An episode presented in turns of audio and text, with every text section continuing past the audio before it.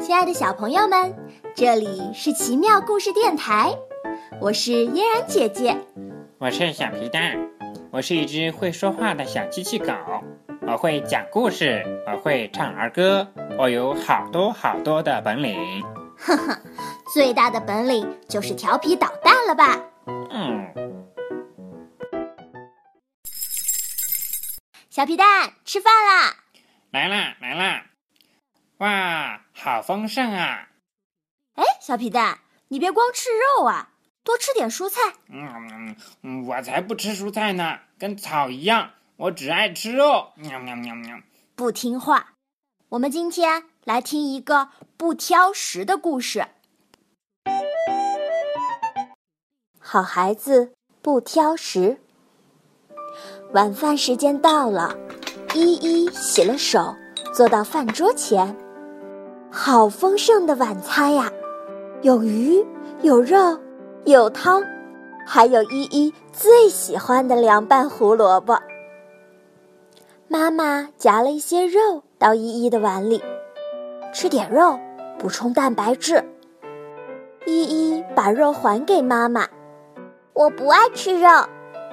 妈妈说：“依依不可以挑食哦。”不嘛不嘛，我就不吃肉。依依撒娇，妈妈只好夹了些鱼给她。吃点鱼会让宝宝更聪明。依依把鱼还给妈妈，我不爱吃鱼。依依，不可以挑食。妈妈说：“不嘛不嘛，我就不吃鱼。”依依不吃鱼，不吃肉，也不喝蘑菇汤。他就光吃胡萝卜。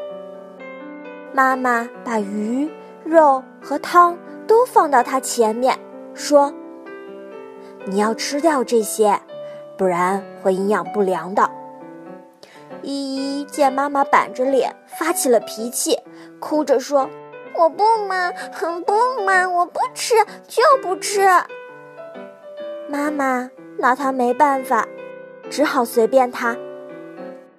日子一天天过去了，依依每天就只吃胡萝卜，吃的小脸儿蜡黄蜡黄的，吃的身体快要和胡萝卜一样细。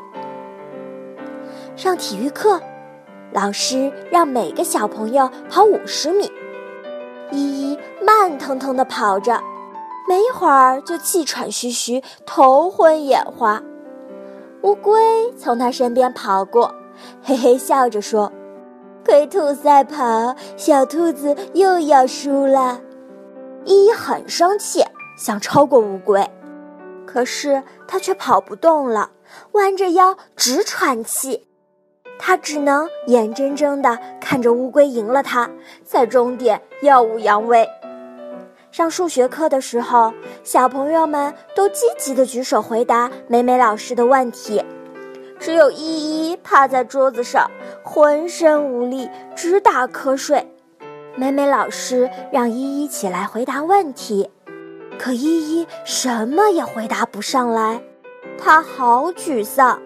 回到家里，她和妈妈说她跑步变慢了，连乌龟都能赢她。妈妈说：“你看，你不吃肉，没有营养，所以没有力气跑步。”我连最简单的问题都回答不上来，依依垂着兔耳朵叹气。别的小朋友都吃鱼，就你不吃，所以他们都变得比你聪明了。依依，不要每天都有气无力，不要当笨蛋。晚上吃饭的时候，他大口大口的吃鱼、吃肉，还吃了很多米饭。没几天。依依又变回以前那个充满力量的依依了，跑步总是得第一，美美老师提的问题，她也都回答的又快又好。现在依依每天吃饭都很乖，鱼、肉和蔬菜一样也不少，因为她知道，不挑食才能做个健康又聪明的好宝宝。故事听完了，小皮蛋，你有什么感想啊？嗯，兔兔依依好傻呀，为什么只吃胡萝卜？胡萝卜有什么好吃的？鱼和肉才好吃呢。啊，你说什么？嗯嘿嘿嘿，嫣然姐姐，我知道啦，蔬菜和肉都要吃，不挑食才是好宝宝。那你能做到吗？嗯，当然啦，我要吃的丰富又营养，变得很强壮。又到了我们的读心环节，看看有哪些小朋友给我们留言啦。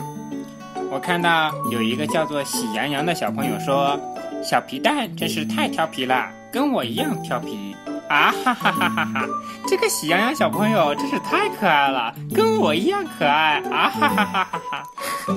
小皮蛋，你好意思吗？哎，我看到一个叫哆啦 A 梦的小朋友给我们留言，也不知道你们能不能看到我的留言。不过我真的好喜欢听奇妙故事电台的故事啊！我们看到你的留言喽，哆啦 A 梦小朋友，谢谢你的喜欢，我们也会把更多更好听的故事和儿歌带给你们的。亲爱的小朋友们，你们有什么喜欢的故事，或者你们经历了什么有趣的事情，有什么想说的话，都可以关注我们的微信公众号给我们留言。奇妙故事电台欢迎你们的加入。好啦，今天的故事电台就到这里啦，小皮蛋，我们继续吃饭吧。嫣然姐姐，你今天忘记放儿歌了。哦，对哦，今天的儿歌名字叫《吃饭不挑食》。好啦，我们下期再见哦。再见。宝宝巴士。